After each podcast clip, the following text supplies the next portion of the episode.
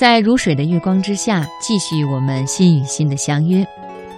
这里是中央人民广播电台经济之声财经夜读，我是安然。希望电波的那一头有你的继续守候和驻足聆听。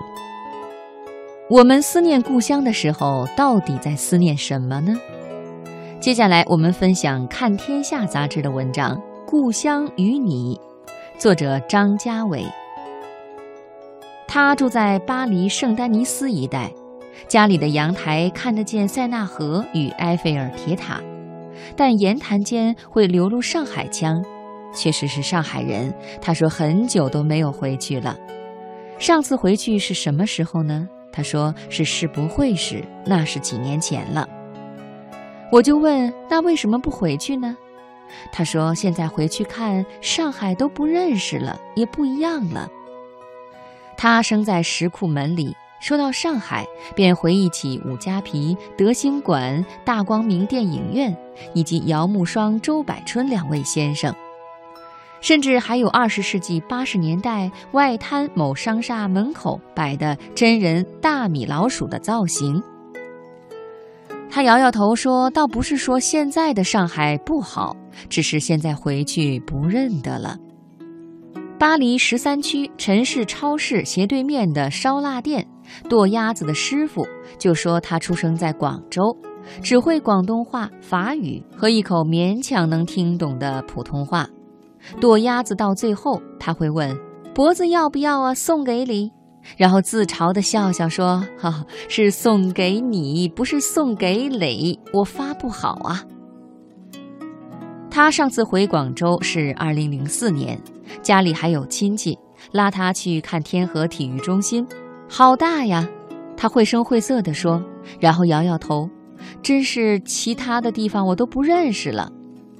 回到巴黎十三区，他觉得自在些。左邻右舍是越南菜和潮汕茶馆，对门的酒吧一群老广东在看赛马下注，听许冠杰和梅艳芳，他觉得自在。说这里比我老家更像广州呢。我去阿姆斯特丹的时候，一位电台编辑来见我，聊起来竟发现都是无锡人。他说：“你的口音藏得很好啊，你也挺厉害呀，我还以为你是北方人呢。”再细聊，发现当初老家竟隔了不到二百米，自然相谈甚欢。聊完之后，去水坝广场喝他推荐的老秦酒吧，一六八九年开的店。我女朋友小心地问：“你们刚才在说无锡吗？”“是啊，我跟你回过那么多次无锡，可是你们说的地名我都不认得。”“是，现在那些地方啊都没有了。”话说故乡到底是什么呢？是个地名吗？是上海、广州、无锡、北京那些地名吗？然而大家回去了都物是人非，是口音、食物、家人，还是其他细节？比如家乡的哪棵树，家乡的哪个邻居，家乡的猫狗，家乡自己跑过的某条路，怕都不是吧？十五从军征，八十始得归。人最难过的是回了乡，物是人非了。可是世事本就会是物是人非，变幻不休啊，至于那么难过吗？我的几位北京朋友最听不得我说北京的不好，当我要他们说北京的好处时。他们会满怀向往地说起八一湖、北海公园，说起单位筒子楼里包饺子很好吃的大妈。现在的北京呢？嗯，也挺好的呀，是挺好的，因为小时候的亲友都还在呢。二零一五年秋天，我回苏州无锡，有朋友请吃了高档的苏帮菜，说知道你喜欢这个口味。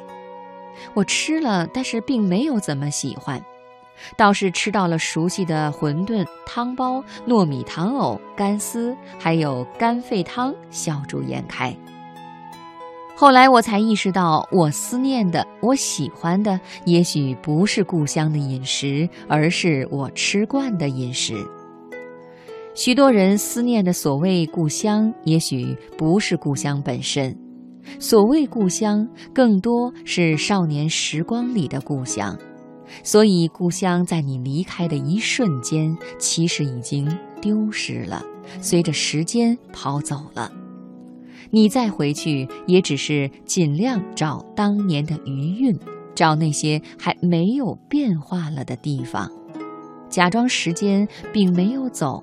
我们并没有长大，一切还如少年时一样。